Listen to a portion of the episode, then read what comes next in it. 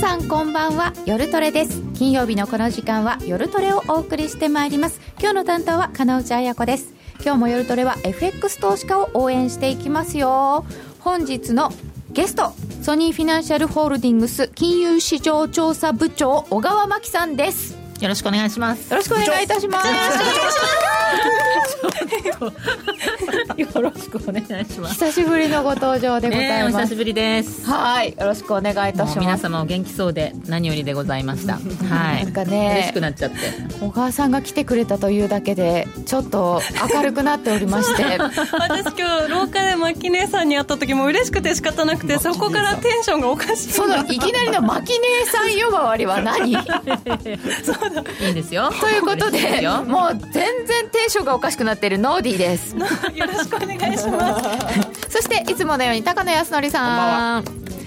そしてさっきまでしゃっくりしてたけど 止まってよかったねゆきなちゃん。頑張りましてよろしくお願いします。このメンバーでお送りいたします。どうぞよろしくお願いいたします。お願いします。えー、ツイッターでご意見ご質問随時受け付けております、えー皆さんどんどん書き込んでください、えーみんなと一緒にトレード戦略を練りましょう。それでは今夜も夜トレ進めてまいりましょう。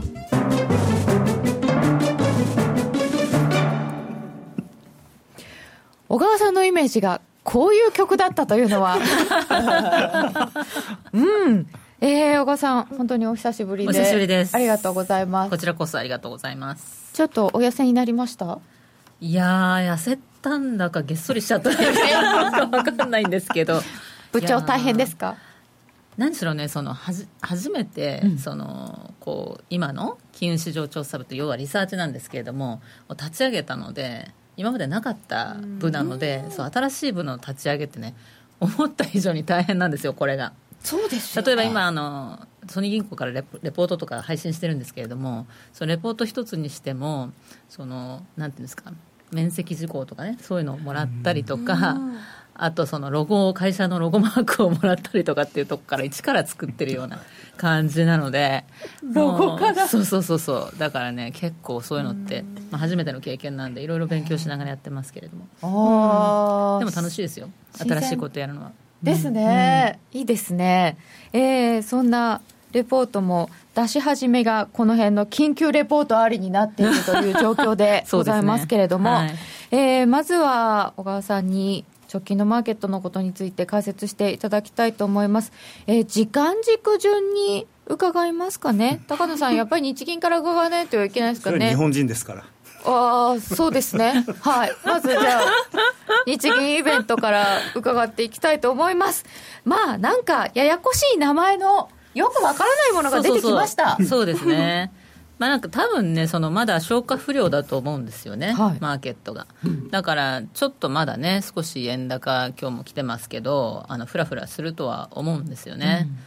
あのただ私自身は個人的にはねはい。そのすごい頑張ったと思うんですよ日銀。日銀としてうん、は頑張った、日銀としてはできることはねたくさんあの、まあ、あれこれが考えて、ですごくやったと思うしでそもそも今回その総括ね、そあのして検証するっていうことをバーンって打ち出して、これまでの金融政策の効き目とか効果とかね、プラスの効果もあるし、マイナスの効果もあるんだけれども、それをバーンってこう公表したことによって、とあとはその、まあ、量的緩和からね、今度、イールドカーブっていう金利のはい。あのこう傾きですよね、そこにその政策の主軸をシフトしたっていうところが非常に大きなうん。チェンジっていうところで、かなりもうそのあの新しいあの、まあ、世界に入ってきたなっていう感じはするんですけれどもね、だからそれによって、もう次は、これもうあと政府に頑張ってくださいと、日銀はこれまでやることね、精一杯やってきたんで、次もあの政府の構造改革とかも、安倍さんがすかさずニューヨークでおっしゃってましたよね、21日に、あの労働市場改革やりますっていうふうに言ってましたけれども、もうだんだんそういうふうにね、あのこうまあ、日銀はこうやることをやって、検証もしてっていうところから、そのもうあんまり日銀の政策に対する期待ばっかりがね、市場が毎回毎回期待して、で今度は量的緩和どれだけ増やすのかとか増やせないのかとかっていうことでいちいちマーケットのボラティリティが上がったりとかっていうことから、まあ、少し変わっていく、あのっていうことでまだちょっとあのししばらくバタバタするかもしれないけど、私はこれでだんだんむしろ落ち着いていく方向なんじゃないかなというふうに思ってますけどね。うん。私もなんかこう日銀に対して、うん。あのくれくれくれくれってうん。なってるマーケットっていうのはうん。ちょっとどうかなっていうのはずっと気になっているんですけど、うん。でも今回は分かりにくすぎて、ああそうですね、うん。まあ煙に巻いたというかあのそう分かりにくいというか。ただね、すごいあのよくよく読んでみると、あのすごいこうなんていうかな、あの戦略的にというかですね、プランされているっていうことだと思うんですね。でまずはその日銀の量的緩和に対する懸念っていうかね、はい。国債も買い続けられるのかどうかっていうところに来てたわけなので、それからもう国債を買うとか、そのマネタリーベースっていうのを、その資金供給量ね、これを目標にするっていうところから、金利の方にあの変えましたよっていうところが一つと、それからその金融機関との間にできた溝ね。マイナス金利でゴーンと広いてそうそうそう、そこ溝を埋めるのは、もう、あのこれが絶好のチャンスだったわけですよ、検証したわけだから。なんかこれご機嫌取りしてるだけなんじゃないかなって思っちゃったんですけど。銀行の？そう。でもね、銀行とか、そのまあ、特にあの年金とかね、政法とか、そういうところ、あのにとっては結構切実な問題で、あの金利っていうのは、その長いところが、やっぱり基本的にはこう立っているべきものっていうところで、そこがもうすごいもう、あのベターってベターってなっちゃってたんで、それはもうその、資金をこう運用する人たちにとってはかなり厳しかったわけですよね。でそこを少しほっちょっとほっとするねっていうところで、あのうん、株もそれに反応してましたし、割とポジティブな反応になったっていうところだと思うんです。あのやっぱりあの、まあ、私自身が金融機関にいるから言ってるわけじゃ全然なくて、やっぱり経済が円滑に回っていくためにはね、あの銀行もあの金融機関も元気じゃないと、あのうまくお金が流れないわけなんですね、でそこと日銀の間にやっぱりちょっと溝ができてしまってたので、それを、まあ、今回はある意味埋めたっていうところでも、まあ、良かったんじゃないかなっていうところです。金利を調整することで銀行のなんていうか収益みたいなのをちょっと補填するとしてそしたらマイナス金利を導入した意味みたいのって薄れちゃったりしないんですか、うん、それはとてもいい質問なんですけれども、ただそのマイナス金利っていうのは、はいあの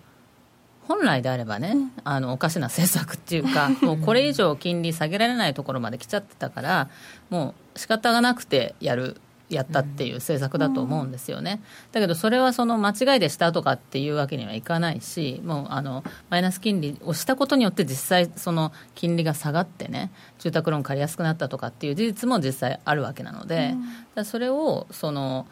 まあ、維持しつつ、ただその、あの長いところの金利があんまり下がりすぎちゃったんで、これはもう金融機関、ちょっと厳しいねってひいひい言ってたから、じゃあそこをちょっと上げるようにしましょうっていうところ、だから、そのマイナス金利自体はまあ意味なかったってことはなくて、ただその、それによって、それを導入したことによって、市場がまあ歪んじゃったりとか、とんでもないあの40年債の利回りまで0.4とか まで下がっちゃったりとかいう異常な状況をはい。ちょっと解消するっていうことに、まあ、意味が今回はあったんだと思うんですね。ただ問題点としてはあのさっきもね高野さんも裏でお話ししてましたけれどもそのイールドカーブ全体をコントロールするって言ってるんだけれども、はい。実際にはそのマイナス金利政策の短期金利と10年債利回りのところだけですよね。そこをコントロールその2点止め？間ないんですか？そう間はそれに従ってこう適度なるだろうにというなるだろうという。うまく結べみたいな。そうそうそうそう。そうそうそう。そうそうそうそう。でなのでその10年債をゼロ付近って言ってるんだけれども、そこにうまくあのピン止めできるかっていうね、うん。あのところですよね。だってあの日銀のホームページにねご丁寧にそのお説明が長期金利の決まり方っていうのが説明が書いてあって、だからその短期金利は日銀がそのの政策によって決まるけれども、はいはい。長期金利っていうのは市場の期待とかいろいろなもので決まるので、まあ、市場の需給でもって決まるのでね。だから、あのやっぱりそこはその政策のだがダイレクトに聞くところでは、まあ、ないよっていうところも案に示してるわけなんですけれども、そこをあの操作って言ってるから今回その、はい。政策の名前が、えー、と長長短金利操作付き、ね、量的量的緩和って言ってるわけで操作って言っちゃってるってことは操作できるって言ってるってこと。まあでもその名前が。操作できるっちゃできるんですよ。だって、あのただそれを本当に操作するとして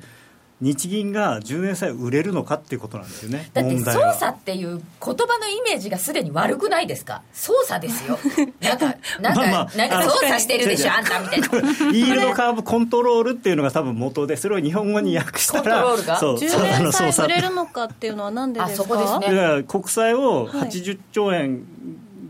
今ずっと買っていて、はいまあ、約80兆円です。で今後もそのぐらいは買いますよと。急に増えたり減ったりしませんって言ってるんだけど、でも金利は0%付近じゃなきゃ嫌だって。そしたらいやそんな0%なんかで売れませんよってみんなが言ったら80兆買いたくても買えない。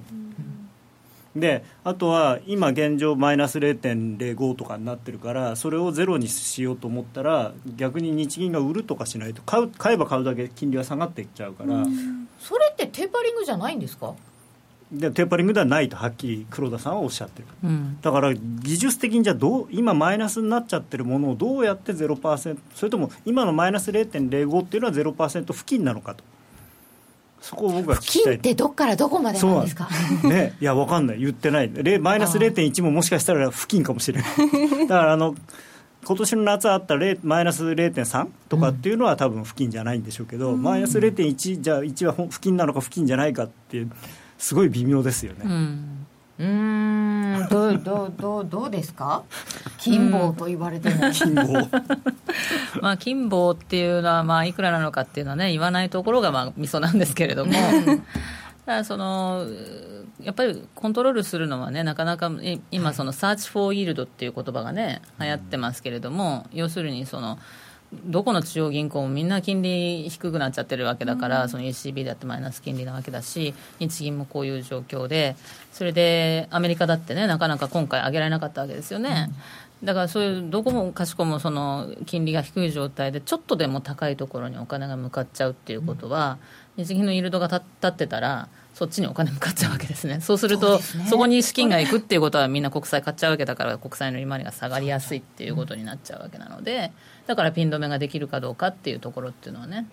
なかなかその難しいっていうことですまあ、ね。多分ね、でもマイナス0.1より下にはいかないんですよ、一応、あの資金供給オペっていうのが、うん。1年だったのを10年までやっていいことになったんで、それでそれの金利が多分マイナス0.1なんで、だからそれよりは下はないんですけど、じゃあ、マイナス0.09は0%金棒なのかとうん。言われて、オーバーナイトが0.1マイナス0.1で、10年債がマイナス0.8で、それでイールドカーブ、今より立ってるよねっていうのかなと思って。うん。すごいなんかね、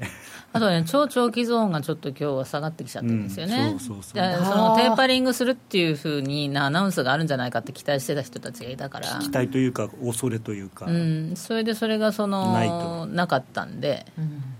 でちょっと下がっちゃったんですよね。まあ、あと10年債はゼロ金棒で固定してくれるんだから、はい。それより長いところで、それよりも金利があるんだったら買っていいってことになっちゃうんです、逆に。うん。買えますよそねう。うん。そうなると、うんでも本当にあの世界的におものすごい低金利でお金の行く先がなくて先ほどのお話のようにどどどっかちょっとでもついてればって言って行っちゃうっていう状況はまだまだ変わらないわけじゃないですか、そうですね。世界中でおお金が余っていて、そうですね。だから日本でちょっと金利がつくんだったら入ってきちゃう。うん。それはそれで円高になっちゃうってことになりませんうか、それはまあいろんな説があるとは思うんだけれども私今回についてはその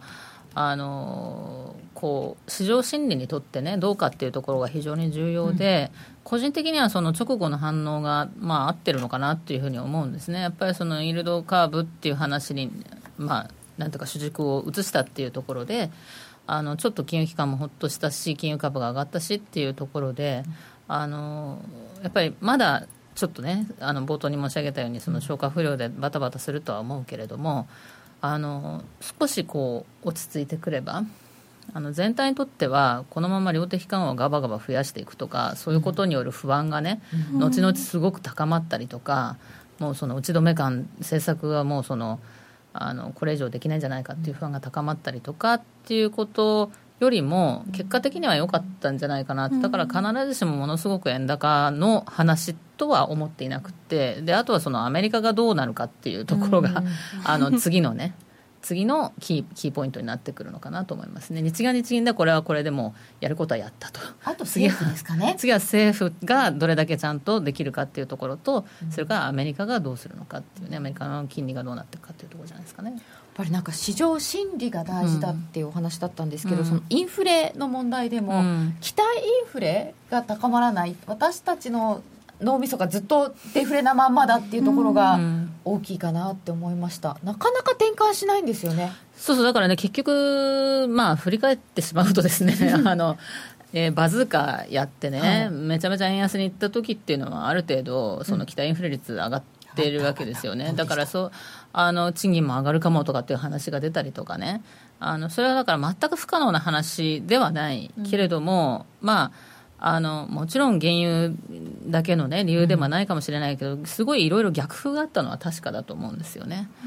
うん、だからその、まあ、それはあとはそのあの政府も、あのこれから構造改革やっていくっていうことで、まあ、ちょっと遅いんだけれども。遅いんですよ。遅いんですよね。そういう動きとか、まあ、景気対策これからね補正とかってやってきますけれども、そういう流れの中で少しずつでもあの期待が上がっていくかどうかっていうね、まあ、あの染みついたそのデフレマインドっていうのは非常にこうしつこいので厄介ですよね厄介非常に厄介だと思いますけれども、まあ100%無理ってことではないと思いますよね。うんじゃあその次の問題はアメリカだということなので。っていうか小川さんはねやっぱりすごい優しいなと思ってずっと聞いて優しい。あの特にだから日銀に対して優しいなと思ってさすがに、さすがに。高野さんもうちょっと厳しいですか？っていうか今回僕はあのレポートから読んで確かにそのレポートを作った人は頑張ったなと思ったんですよ、うん。あの日銀の事務方の人々、はい自分たちの非非も認めてね。うん。ただ、黒田さんは非を認めてない。今回日銀はねまあ一応、ま、間違ったでねあの結局あのレポートを読めば読むほど書いてあるのは要するに量的緩和は意味がなかったって書いてあるんですよ。うん。一言で言うと。だからもうこれ以上そそれを追求するのはやめますと、ただ急にやめると副作用があるから一応続けるけどっていう感じなんですよ。でそうそんなもんですか？そんなもんです。でそもそもマネタリーベース増やせばインインフレになるかっていうのはそれも理,、うん。理論的にはまあそうなのかもしれないんですけど実際にそういう実績はないわけですよね。それを相当無茶なことをやってみてそれこそ国債発行ざ発行額の9割買うぐらいのバカなことをやって、まあ、まあでも結局2%は達成できなかったわけじゃないですか。でまあただ黒田さんは質問に対してはっきり答えたんですよね。その消費税後の停滞とそれから新興国の停滞とそれから原油安これがなければもう2%にはなってたと、まあ、それはでもねそんなこと言い出したら何とでも言えるわけじゃないですか。たらればの話ばっかりですもんね。うん。ででだったら厳然たる事実として2%には全く届いてなくて、で今後も2%になか、まあ、要するに今までは一応コミットメントはあったわけじゃないですか。いついつまでに2%はい。いついつ頃に2%それもう2%になるまでやりますって言われても誰も多分信用できないと思うんですよね。いつっていうだって期限のない約束って僕彼女さんからお金借りました、うん。返します。絶対返します。そのうち返しますって言われても嫌でしょ。大丈夫です。貸しませんから。だからそう。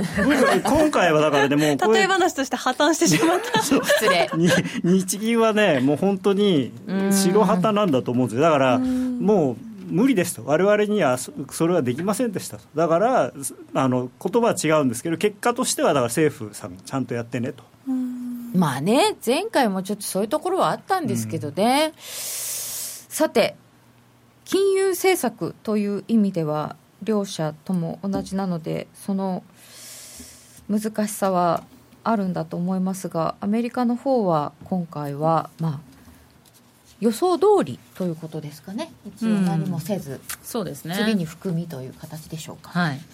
これはどうですか、そうですね。あのイエレンさんのご発言自体は結構その月に含みを持たしたってとこですよね。だから11月ではないんだろうけれども、あの今回カレンダーが悪すぎますからね11月は、そうですね、ん。選挙が。ねあの大統領選挙。そう。もう大統領選挙の直前ですから、うん、もうここはまあまずないだろうということで、うん、えー、12月の FOMC では上げてくるのかなっていう、まあ、あの刷り込み的な、ね、発言がありましたので、うん、あのおそらく、まあ、要するに景気はある程度温まってるんだけれどももうちょっとその、えー、いろいろな条件が揃うまで、えー、待ちますということなわけですよね。うんでだからどっちかというとあれだけねみんなそのこう FOMC メンバーも、まあ、イエレンさんもジャクソンホールで言ってましたけれども八木が近い的な話をしておきながら、ね、しないのはなんでなんですかっていう質問がね結構記者の質問がまあ多かったわけだけど、うん、まあ、それそれはあの今回はちょっとそのあのもう少し様子を見させてほしいと、うん、まあ、いうことなわけなのでおそらく12月はやるんだと思うんですよね。うん、うん。そうただ今回はドルが下がっちゃったっていうのは、うん、あのみんながもう一つ注目してそのドットチャートっていうね、はい、あれがそのちょっと下方修正されちゃったっていうところでしたので。これ予測 FF 金利の予測にしても GDP の予測にしても引き下げでこれだと来年もそんなに何回もやれないねっていう、うん、2回ぐらいの計算になりますよね、うん、うん、これはえー、市場が予想してたよりもちょっと弱めだったってことですか、まあ、少し下がってしまったっていうところで、うん、あそんなペースはもちろんあの加速しないんだっていうところであったりとか。あのいうところで少しドルが下がった、だけど、あの12月がどうどうのこうのって話については、ですね12月の利上げあの期待 FF 先物市場から見た場合には、その6割ぐらいは織り込んでますからね、12月は。それは別に決してその期待がものすごく後退したってわけではないと思いますけどね。これあんまりドル円そこまでじゃあなんだろうものすごい崩れなかったじゃないですか、うん、でもそれってその利上げの期待があってこそだったんでこれで12月本当になんか高野さんとかはよく年内どうかなっておっしゃってますけど。高野さん年内ない派ですよね。そうだからこれないとすごい大変なことになります。12月なかったらもう結構踊りやすなるでしょうね、うん、でそのリスクがあるとすれば私は大統領選かなと思ってるんですけれども。大統領選の時に、うん、もの結果次第で結構その辺は変わるのかなと思っていて、うん、ただ、今のまま順当にいけば、12月上げられるんじゃないかなと、私個人的には思ってるんですね。あとそのあの日銀の直後だったわけですけど日銀について言えば今回すごいリスクがあったのは、はい、もしあのこういうふうにねドットチャートが下方修正されたとか、うん、イエレンさんの発言がもっとハト派だったとかねいうことでそのドルがドッカンと下がっちゃった場合に あの次できることなくなっちゃうわけですよ。もし今回追加緩和とかやってマイナス金利深掘りとかってやってたら あのもうその次ねすぐ打てる手がないわけだから、はい、それを温存したっていう意味においてもあのまあそれもある程度そのドル円をあのこう意外に底堅いというかですね、うん、あの支えてる要因の一つにはなってるんじゃないかなと思いますけどね。手札残ってますよそうそうそうそう、うん、確かに何にも手がなさそうだねって見透かされるのが一番怖いかもしれませんね。そうですね、うん、いやでも日銀はねあんまりないですよあの自分であの4つ今後何をやるかっていうことを言ってますけどえーと、まず1番目が短期金利の深あのマイナス金利の深掘りってことを言っていて、うん。うん、結局、今回、本当はマイナス金利の深掘り、多分やりたかったんですよね、黒田さんとか。やりたかったんですか？やりたかったんだけど、やっぱり、そのさっきあの、まあ、やっぱり銀行とや銀行と日銀っていうのはやっぱり関係があまりに悪化するとやっぱりいろんなことがうまくできなくなるじゃないですか。言うこと聞いてくれないと。まあそうですよね、うん、銀行の親玉のはずですからね。だよね、うん、だからそこをだから結局銀行側に少しなんて配慮をしたんですよ、うん、で今回そういうことをしておいて例えばじゃああの年末ぐらいに12月とかにじゃあマイナス金利0.3にしますとかってできるのかなと。僕はできないんじゃないかなと思っていて、で2番目の長期金利操作目標の引き下げって今、ゼロ金棒だの前じゃマイナス0.1にするのか0.2にするのかっていう話になってきてそれこれもまあ多分そのためせっかくその金融機関とかそのさっきあの小川さんがおっしゃってた特に年金とか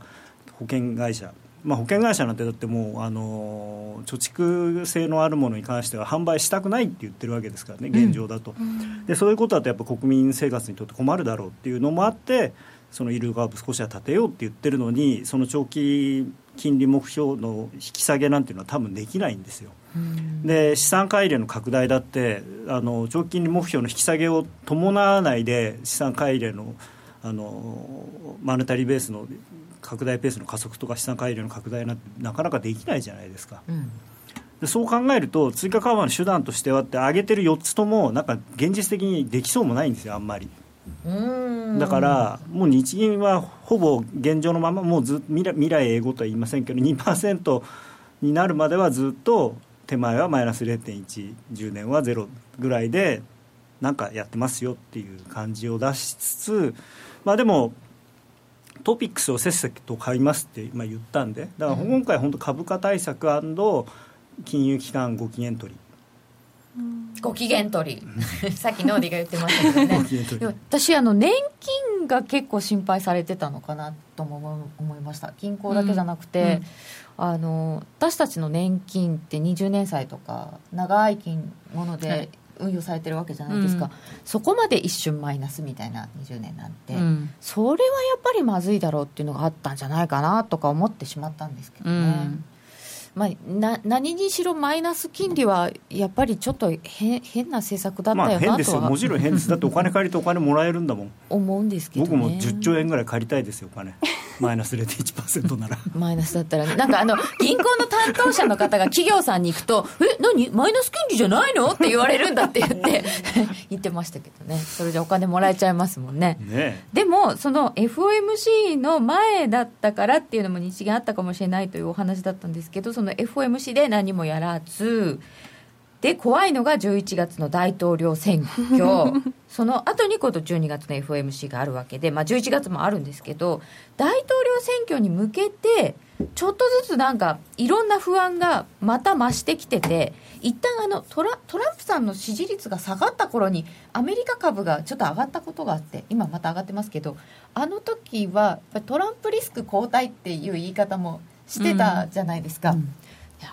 またトランプさんの支持率が上がっている。で今度はクリントンさんの健康問題が出る。こうどうですか小川さんこの辺。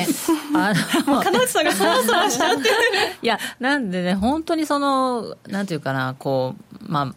まさかまさかと言われていたトランプさんがですね、意外にその強いっていうか盛り返してきてるっていうところと、クリントンさんが人気がないんですよね。うん、でそれはあのやはり、健康問題とかもしっかりだけれどもいろいろなメディアで言われているのはそのこうメール問題から始まって、うん、その要するにディスクロージャーっていうかねあのちゃんと言ってないことが結構あるんじゃないかという、その信用信用っていうところで、やっぱりちょっとどうしてもクエスチョンがついちゃうっていうところで、うん、あのいうその一方でトランプさんもあれだけ言いたい放題言ってるから、で本当はその26日からそのテレビ討論が始まってね、でそそう。でそうすると、その本来であればその政策的にどっちの方がまあ、はい。勝ってるかって言ったら、まあ、もちろんクリントンさんの方が政策的にはですねまともなことを言っているわけだしその国民もそれ見て納得するんだからそれを超えてくるとねそういうその討論会とかやると結構クリントンさんが盛り返すんじゃないかって言われてたんだけど今の直近の見方っていやもしかして討論会やったら、うん、トランプさんの方が人気出ちゃうかもしれないよねという。あ、うん、好き勝手言ってるのがいいぞみたいになっちゃって。そうそうそうそう、でそれはねもしかするとちょっとあのリスリスク要因っていうかですね。トランプさんはね非常にうまくやってるんだと思うんですよ、うん、選挙っていう意味では。あ。のなんていうのかな。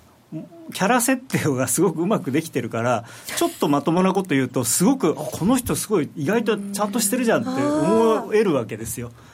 あるかもそで一方でクリントンさんはやっぱりなんとなく色眼鏡っていうかねもともとその旦那さんの時のこととかねいろいろあったじゃないですか個人的なことも含め。でそういうのでこのこの人なんか言ってることと本心と違うんじゃないかっていうようなことを思われてるし、でなんか国務長官の時になんかずるやってな変なことやってるしと。この人大丈夫かなってでさらに健康問題まで出てきちゃったんで、まあ、トランプさんだって健康不安はもちろんあると思いますよ、うん、70歳なんだから、うんうん、でも2人とも高齢ですからね今回ね。でも表だってやっぱりその、ね、911の式典を途中で退席するなんていうことをしちゃったから、うん、でその前からほんなんゲホゲホやってたりとかしてるわけじゃないですか。うんそうするとや、ね、それこそ26日のテレビ討論のところでこう とかってやったらもう、それだけでね多分支持率3%ぐらい下がるんじゃないかっていう。ねいやでももしもクリントンさんが負けそうだっていう雰囲気にテレビ討論会の後なっていくとするとちょっと不安ですね。そうですね、まあ、あのトランプさんの場合はもう本当にそのご案内の通り政策的にですねもう完全にそのドル安円高方向ということなのでそれがまあ一時的っていうよりもねその経済に効いてくる部分っていうのは例えばその彼のそのまあドル安政策とかそういうこととかその通商の問題とかっていうだけではなくて、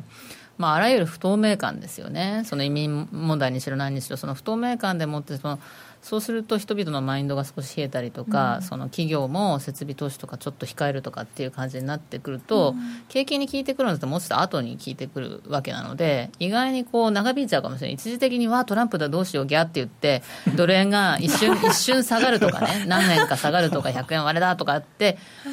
言うだけじゃなくてトレンドとしてドル安円高になってしまうリスクっていうところは、うんちょっと気をつけなきゃいけないっていうところだと思います、ね。まあ、ちょっと怖いのが、アメリカの財務省はもう最近、どっちかっていうとそのトランプ寄りじゃないけど、完全にもうドル高嫌ですって、結構大っぴらに言ってるじゃないですか。でこの間のブレーナードさんのは完全に財務省の意向を反映してああいう話をしてるので。えでもブレイナードさんはクリントンさんがなった時に財務大臣になるかもって言われてる人そうあのクリントンさんがなってもドル安政策まあどっちみちそうなのか、うんアメリカが財務省的にもうドル高嫌だって言ってるんで。そうそう。あの基本的にもともとそんなにクリントンさんも別に円安的な人ではないんですよね、どちらかというとその TPP も反対ってずっと言ってたわけだし、うん、あのいうとこなんですけど、ただ、あのこう不透明感がある程度払拭され彼女がなることによってね、不透明感がある程度払拭されるっていうところが市場にとっては、まあ、マインドにとってはプラスということとあと通商政策とかそういうので海外ゴリゴリやるっていうのはあの今そのリップサービスでかなり言ってる部分はあるんだけれども、うん、ただある程度和らいでくるわけですね、実際に政策に。大統領になったら変わりますよね。でそういうことに対する信頼関係というか、安心感っていうところは、クリントンさんがなってくれた方が非常に大きいと、あとはそのあのインフラ投資っていうのはねすごく、まあ、両方とも言ってる話ではありますけれども、うん、そういうところも景気にはプラスに効いてくるだろうと。トランプさんだった場合にはその金額は大きいこと言ってるんだけれどもあのばらまきだけっていうところもありますし、壁作るとかですしね。まあ、壁はお金かかんないんです。あのメキシコに作らせる。んです、まあ、そう言ってます、ね、だからっていうことは壁は別に作らないんですよ。だってメキシコはお金出すわけないんだから、うん、でそれ分かって言ってる、うんもしほら、自分の政策として、要するに俺は大統領になったら、メキシコとの国境に壁を作るぞって言ったら、なんで作んないんだよって言われちゃうじゃないですか。だからメキシコに作らせるって言って、メキシコは言うこと聞かないんだって、俺は作れって言ってるんだよって、うまいですね。そうだから実際にできなくても、何の問題もない。すごいな、やっぱりこう普通の政治家であるクリントンさんだからこそ人気がないんですけど、だから普通にやってくれるだろうなっていう安心感があるのに対して、うん、何やるかわからないので人気があるけど何やるかわからないのでちょっとどうどうしましょう今はそうなんですけれども本当にトランプさんが大統領になるっていうような動きに実際になったらそれはアメリカにとっては多分そのなんていうか不透明感ではなくて何をやってくれるかわからないワクワク感なんですよ。そうじゃなかったら大統領じゃ当選はしないですよ多分。いや一般はそうかもしれないけど 企業は設備投資はしにくくなりませんかね、まあでも外交どうなるかわかんないじゃないですか。なんかでもドル安にして外に物いっぱい売ろうっていうわけですから、彼は。アメリカって？あなんか周りがしっかりしてるから意外と誰になってもなんとかなるって言いますけどね、うん、ブレーンがちゃんといるからね。まあね、うん、そのブレーンは今あのえーと、選対本部長じゃないですけどそういうそのトランプさんのね一番のあの右腕になってやってる、あの最近入った女性がね結構そのすごくき、きれる人だっていうことで。あの方が入ってからちょっと支持率も上がってるとか、そうですね。だからスタッフは大統領の個人の権限でできることってそんなに多くはないんですよね。やっぱり議会がちゃんとそれを承認しないとできないことが多いんで。だからそんなにね、すっとんきょうなことは別にできないんで、いやしないっていうか、できないんですやりたくても。あの人が出てくるだけでね、すっとんきょうですから ね。いや、でも僕、でもなんかみんないろいろかぶ、うん、あ、ごめんなさい。いやいやなんか、あの、ずっとトランプさんがいろんなアメリカの悪いところをかぶらされて、なんかこう、いろいろ引き受けちゃ、引き受けて、こうやめさせられちゃうみたいなシナリオ。やめさせられちゃうはないかな。全部トランプさんのせいにする？そうそうそうそう。そしたらなんかアメリカもいろいろこうこうなんかこう引き下がれるというか。いやでも今年の頭多分あの今年1年どうですかみたいな話をした時に、うんはい、あの今年はだからなんかもしかしたらそのありえないことが起こる年になるんじゃないかって僕言ったと思うんですよ、だからブレグジットが起きたし、トランプ大統領ももしかしたら起きるかもしれないし。でブレグジットも実際に起きる前はなんかもう起きたら本当にあの悲惨なことになってイギリスはもう二度と立ち上がれないみたいな雰囲気だったのが、うん、今やっぱり本当は一番損したのって EU なんじゃないのっていう雰囲気も若干出てきてるじゃないですか、うん、そんなにイギリス本当にダメになるんだろうかっていう。それと同じでトランプさんもなんか分かんない。確かに分からないし不透明感強いし、まあ、非常に変わった人なんで怖いですけど。うんまあ、意外となればなったで、ああっていうところはあるんじゃないのかなっていう。そうなのか、そうですね、だから、まあ、ブレグジットもね、ちょっとその今、落ち着いてるんですけれども、ただ、これから結構交渉がね、あの始まっていって、最終的にその、こう金融センターの例えばシティがどうなるのかとかですね。そういうところがフランスとかあの手ぐすね引いて待ってますからね。あのうち移せばいいんじゃないの？そんなのっていう話をしてるわけなので。あのその辺とかも今後どうなっていくかでイギリスの経済にとってはもう本当金融が主軸でやってきたわけですから、あのそれ次第というところもあるのでまだまだちょっと私は分か分かんないかなとは思ってるんですけどただ、あの確かに、まあ、トランプさんになっても、まあ、そんなに天地がひっくり返るような、ね、ことにはならないかもしれないけども、ただ、景気に与えるインパクトってやっぱりちょっとマイナスの方が大きいのかなというのと、まあ、為替はまあ明らかにドル安円高だろうなということですね、うん、日本の景気にはよくないのは確かだと思いますね、うん、さて、そのブレグジットも不心配ですけど、ヨーロッパ、いろいろ不安があるんですが、その辺はまた後ほど伺ってまいりたいと思います。それでは一旦ここでお知らせです。ソニーの卓上ラジオ ICF-M780N 好評発売中。デザイン操作性もシンプルなホームラジオです。ラジオ日経のほか AM、FM が受信できます。お休みタイマーと目覚ましタイマー機能付きで価格は税込1万1880円。送料が別途かかります。お申し込みは0335954730ラジオ日経通販ショップサウンロードまたはネットショップサウンロードまで。グローバルヘルスカフェ。途上国へ赴き医療システム全体の向上を目指すグローバルヘルス。番組ではマスターの明石医師とカフェの常連客が国際医療協力を取り巻く技術革新や経済の動きなどの新しい潮流について語り合います。放送は毎月第3火曜日午後5時から。どうぞお楽しみに。教えて高野さん。教えて高野さん。今日低いな。今リサ姉がいないからすごい必死で頑張ったんですけどもう限界でした私たちの。えー、夜トレガールズの実践トレード上達のために高野さんのトレードドリルをお送りしているコーナーでございます。えー、っと、今日はですね、先ほどその日銀用語全然わかんなすぎっていうツイッターでもいただいておりましたけれども、もう一回復習していただくという形で？そうですね、えーとまあ、簡単に簡単簡単っていうかね今回はでも僕本当にタイトルを変えたっていうのが一番大事なことなんじゃないのかなと。タイトルを変えただからその要するに今までのマイナス金利付き量的質的緩和っていうのを長短金利操作付き量的質的緩和っていうふうに題名を変えたっていうのが一番大きい、うん。ってことはその長短金利操作付きっていうところが大きい？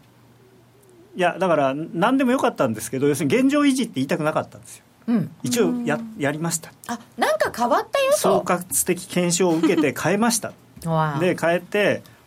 本当は量的緩和はもうあんまりやっても意味なさそうなんでやややめたいんだけどやめるっていうと今まで自分たちがやってきたことを否定することになっちゃうんで、うん、そうじゃなくて強化すると、うん、で今度はイールドカーブ全体をあの操作しますって別に考えてみたら本来はその金利の、まあ、もちろん短期金利の上げ下げっていうのが中央銀行の本本来のあの手段金融政策の手段だったのがまあでも今までだって結局長期国債をガンガン買ってたわけですからはい。長期金利の操作をしてたわけですよだから今までと別に何にも変わってない本来は変わってないんですよね。うん。だって日銀がこんなに買わなかったらあの10年債マイナスなんかになってないわけですからうん。もともとねだからそれはもうすでにやってたことを名前を付けた。であと逆に言うとこれ本当は金融引き締めなんじゃないかと僕は思ってるんですけど、だってゼロ金棒にするわけだからマイナス0.3とかになったらそれは許さないわけでしょ？本来。今後は。うん。っていうことはでずっとほぼ安定的にマイナスで推移してるわけですから日本の10年債っていうのは、はい。それそれをゼロ近辺にするってことはむしろ金融引き締め金利を引き上げる方向の話ではあるんですよ。そうですよね、ななんだけどそういうふうに取られちゃ困るんでいろいろこう言葉を使ってあとこのオーバーシュート型コミットメントっていうのが一番皮肉だなと思うんですよね。オーバーシュート型、はい、だからそのさっき言ったように今までは2年とか何年度のまでにっていうふうに言ってたのを、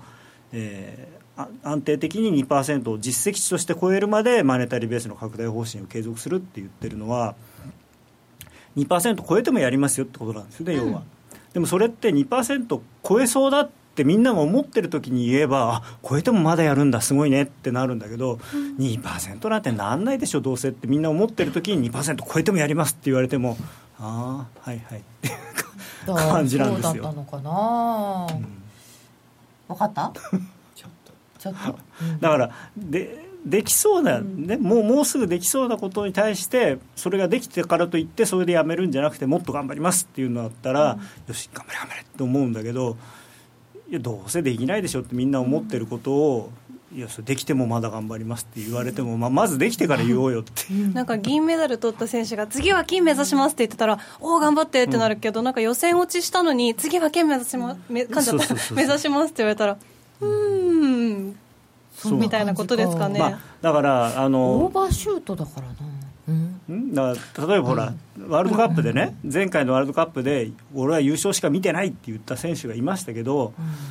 そのまあ、前回は割と盛り上がってたんでいいですけど今それを誰かが言ったらいやいやいやあのそもそも出場権得られるかどうか分かんないのにそんな優勝しますとか言われても困るよっていう感じじゃないですか。それに近いものを僕は感じたんですよ。黒田総裁ってツンデレなのか？ゼロで引き締めと言われてもでそのオーバーシュートっていう言葉のね意味がちょっとあの分かりにくいっていうところがあると思うんですね、そのマーケットもよくオーバーシュートするとかね言いますけれども、その行き過ぎちゃうっていうことをオーバーシュートっていうねことで今回のポイントはその2%までって今まで言ってたわけだから2%になるまでインフレがね前年比の物価上昇率が2%になるまであの緩和しますよって言ってた。言ってましたね、そのコミットメントっていうのはお約束ですよね、日銀としてのお約束として、そうしますって言ってたわけだけど、今回はあの2%を一時的に上回るような、超えてしまうような、要するにオーバーシュートしちゃうようなことがあっても、平均的に2%を上回るうようになるまでね、物価上昇率がなるまで続けますって言ってるわけだから、今までよりももっと踏み込んだっていうふうに、まあ、取ることも取ることもできる。一瞬超えただけじゃなくてもう安定的にこう超えたもう大丈夫っていうところまで僕頑張るからそうそうそれそうそう。ってどうやって判断するのかなと思うんですよね。安定的を。だからそのじゃあそのあもうもうもう2年1年間ずっと2.2%だからもう大丈夫だ一で年間。やめてやめたら急に原油下がりました。はい1.8になりました。どうするのっていう話もあるわけじゃないですか、ゼロ金棒に続くよくわからないですね、まあ、あとはそのなんていうのかな。やっぱり僕は思ったのは期限のない約束はさっきも言いましたけど、約束として意味があるのかっていうことなんですよね。うん。そのそのうちやるよっていう永久緩和政策とも言われている。はい、で僕の評価はこれで丸×で。丸はその金融機関への悪影響を軽減させたっていうここは非常に良かったと思います。はい。ただ×は要するに、あ新しい言葉はいろいろ変えたし確かにその操作目標も変えたけれども実質的に何かやったかっていうと何にもやってないと。言葉のお遊びだと。トレード実践ドリル的には？だからあのそれで上がっまあ今回、あとアメリカの長期金利がその一瞬ですけどあの日本が長期金利を少し上げるような政策を取るっていうことで跳ねたんですよね。でそれでドル円がんと買われたんですけどもうすぐにたらたらたらたら下がってきてあと黒田さんの会見でなんか要するにもっとこうすごいこう前向きな話をしてくれるのかと思ったらなんかニヤニヤしてるだけであんまりなかったニヤニヤしてるだけいやだってねあのか顔をニヤニヤと取るかどうかはちょっとやっぱりいろいろ個人的な好みが、ね、アメリカの新聞にだってねあの要するに表情が不愉快だみたいなこと書かれたんですよ。えー、不愉快っていうのはニヤニヤしてて不愉快ってことですか、うん、あのシニカルな笑いは何なんだへえー日本人ってもともとほらあの西洋の見方としては日本人ってなんかニヤニヤしててこれ何考えてるいつも笑ってるってね。そうそう、うん、まあ、目が細いだけなんですけどね僕みたいにそれは人によって違わないかな。あとこのだからそのマイナスな結局その瞬間だけ10年債って利回りがバーンと跳ねてあの0.0いくつになったんですけど、まあ、翌日からまたずるずる下がっちゃっていて、うん、まあ、結局その発表がある前と同じぐらいなんですよね今は。でそれをどうやってゼロにするのかなと。売るまあ技術的には簡単ですよ。日銀がいっぱい持ってる10年債売ればあの金利はガーンと上がるんですけどそんなことできないでしょうからということで今回の用語のよく分からなかったところを、夜トレガールズにももう一度復習して覚えていただこうということでございました。はい、はい。にやけ顔にムカついて売り込まれた。何もしてないのに相場を動かすのはドラギ総裁がうまかったなあとね FMC 僕すごい不思議だなと思ったのが今回のいろんなニュースとか見ていて、もともと2015年の今頃とか例えば年末ぐらいには2016年中に4回利上げがあるという一応前提だったんですよね。はい、でそれがえー、春ぐらいにいや4回はもう無理だねと、うん、だまあじゃあ2回ぐらいなのかなって。で今回は年内の追加利上げのを示唆したって言って、うん、それすごいポジティブに報道されてるのがすごい不思議なんですよ。まあ、その前の期待値がずいぶん下がっていた、まあ、ならされてるというかねだん。だんだんだん、うん、だからもし12月にやったとしても年1回のペースでこれからやるのかと、うん、じゃあ次はまた来あの2017年のクリスマスみたいな。また遠くなっちゃうんですかね。そうこうしてる上に あのそうこうしてるうちにだから当然、景気って必ず山があって谷があって山があって谷があってですから、うん、ここまでなんとかね持ってますけど、まあ、僕はあんまり持ってると思ってないんですけどね。やっぱり ISM の数字なんか本当にすごく落ち込んでますしそういうのがもっと他の実体経済の数字に出てきちゃったらもう利上げじゃなくて利下げしなきゃいけなくなっちゃうんで。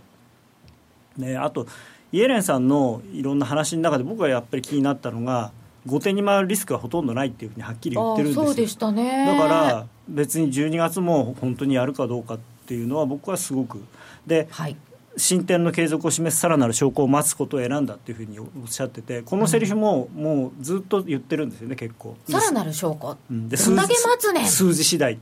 だから、もう雇用の数字はこれ以上良くなりようがないぐらいいいしそれはもう FOMC 自体も認めてるじゃないですか。っていうことは PC コアがやっぱり2%とかにならないとやらないのかなって思うとじゃあやらないんじゃないのっていう。うん、なるほど。はい、はい、でまとめがよくわからないのですがこれでトレード実践ドリルとしたいと思います。えっとここでお知らせです。約定力で選ぶなら FX プライム by GMO。レートが大きく滑って負けてしまった、システムダウンで決済できずに損した、などのご経験がある方は、ぜひ FX プライム by GMO のご利用をご検討ください。FX プライム by GMO なら、多くの勝ち組トレーダーが認める約定力と落ちないサーバーで、安心してお取引いただけます。現在ホームページでは勝ち組トレーダーへのインタビュー記事を公開中。インタビューしているのはウッチです。億を稼ぐサラリーマンや3億円稼いだ20代トレーダーに自身のトレードの極意を語っていただいています。今すぐ真面目に FX で検索を。株式会社 FX プライムバイ GMO は関東財務局長金賞第259号の金融商品取引業者です。当社で取り扱う商品は価格の変動等により投資額以上の損失が発生することがあります。取引開始にあたっては、契約締結前交付書面を熟読、ご理解いただいた上で、ご自身の判断にてお願いいたします。詳しくは、契約締結前交付書面等をお読みください。禅クラス in English 大好評実施中の禅のワークショップに英語クラスが登場ですただひたすらに座るシンプルで美しく奥深い修行の体験あなたも英語の指導で禅のマインドに触れてみませんか？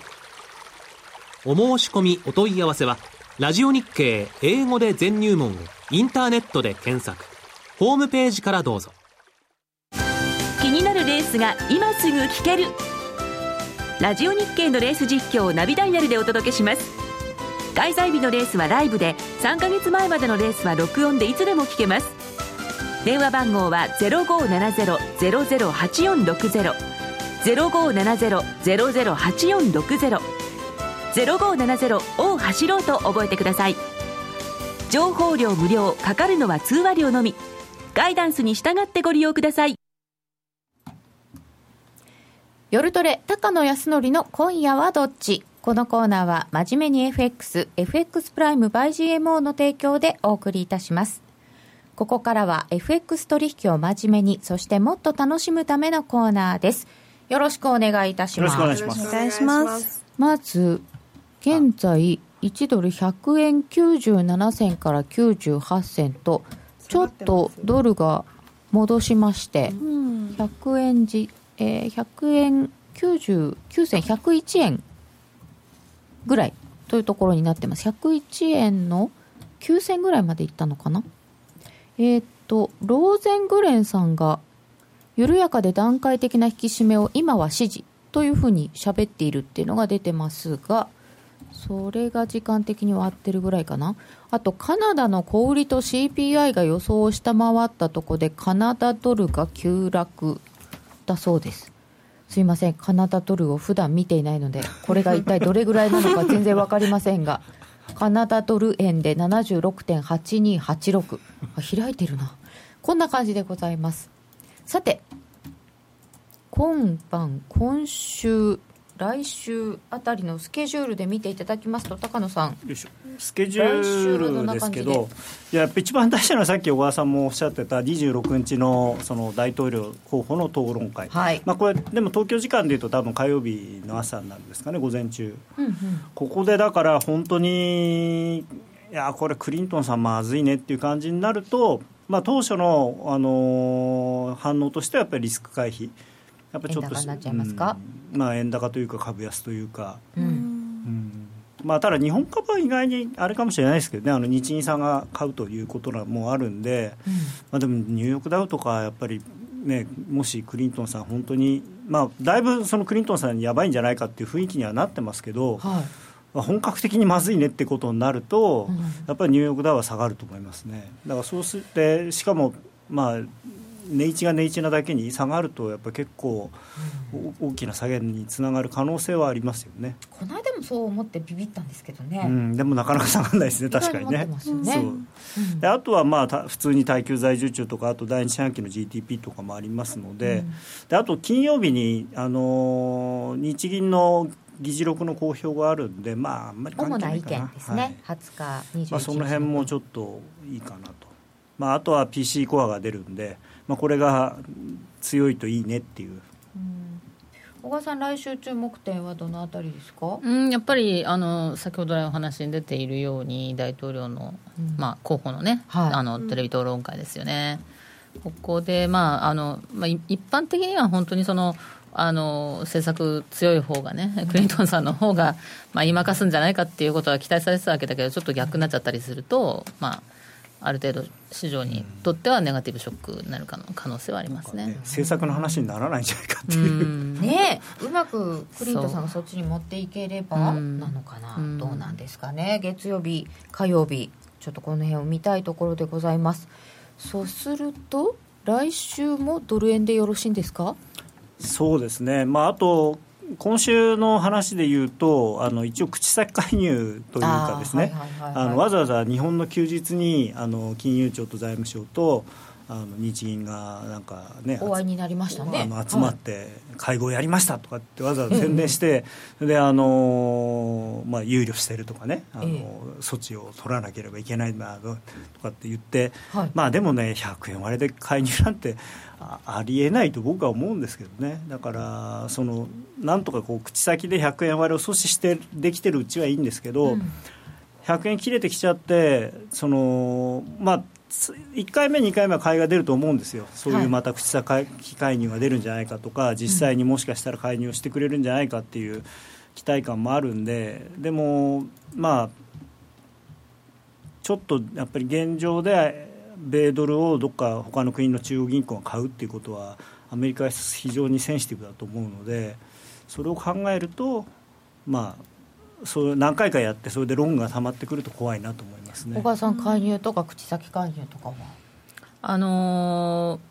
まあ、無秩序な動きかどうかっていうところが非常にですねその要するに G20 でお約束しているその、えー、無秩序な動きであるかどうかっていうところが、あのポイントですよね。だからそのこういうふうにゆっくりゆっくり下がってねとりあえず需給があのあってあの一方的な動きじゃなくてね行ったり来たりしながら下がってる分には、ね、あの円高言ってる分にはこれは無秩序な動きなので介入しますとはちょっとね、うん、あの説明できないので。まあ、こういう状況だとちょっと難しい、でもやっぱりその投機筋がものすごくね、暗躍してるような相場になるとか、一方的になんかあの円が買われるとかですね、そういう動きになって、これもボラテリティ高いしってなったら、私は別にできないってことはないと思うんですね。で為替報告書があのえーと、この間発表されたですね。その為替捜査国そうそう捜査国管理候補候補そう。候補というかかまあそうですね、怪しい国。日本もちょっとあの一段階は上げられちゃったわけですよね。これこれ以上上げられるともう怒られたみたいになっちゃう。ただその明確にその数値目標というかが示されているので それに抵触しない限りはまあ大丈夫ってことにな,、なってるわけですね。だから大丈夫なようにアメリカサイドもわざわざ日本はあえてその捜査国にねしなきゃいけないような状況にはしてないですよね、だからあれでいくと計算上はまあ一応10兆円ぐらいまでだったら介入しても怒られないっていうことにはなりますのであのできなくはないですね、まあ、ただその中途半端なところでやっちゃうと要するに、はい、あの使えるお金が決まってるわけだから、はい、あの使い切れなく使い切れなく途中でもう狙われちゃうわけですよ。あ昨日いくらやってその前のいくらやって、うん、あじゃああといくらしかできないなっていうふうに見られちゃうんで、だから。まあ、年末だったらいいんですけどね、年末だと今年の分10兆円ありました、で来年の分もう10兆円ありますよって言えるんだけど。と高野さん、今夜はどうしましょうか？うんまあ、戻り売りなんですけどね、ちょっとドル円、うん、あのさっきのあの実践トレードなんとかの結論は、はい、だから、はい、ドルは上がりづらい、うん、円も円は下がりづらいっていう、そういうことを僕は言いたかったんですよね、今回のあの2つの決定会合を見た限りどっちもやりにくいんですいやいや、だからドル円は下なんですよ。ドル円は下、はい、ただドルは上がりにくい、ドルは上がりにくい、はい、円は下がりにくい、だからと戻り売りをするしかない、するしかない。今夜も。はい高野康則の今夜はどっち？このコーナーは真面目に FX FX プライム by GMO の提供でお送りいたしました、えー、戻り売り戦略ということですが今101円ですけどどの辺までありますか？まあ101円台だったらもう僕は売りたいですね個人。はい、えー、今101円超えたところにいますので戻り売りの戦略でも良さそうということです。あの時間がなくなってしまって入らなかったので年末までの予想などはお時間あればこの後ユーストリームで伺っていきたいと思いますのでよろしければご参加ください。来週もぜひぜひ夜トレお楽しみになさってください。それでは今日はこの辺で失礼いたします。さようなら。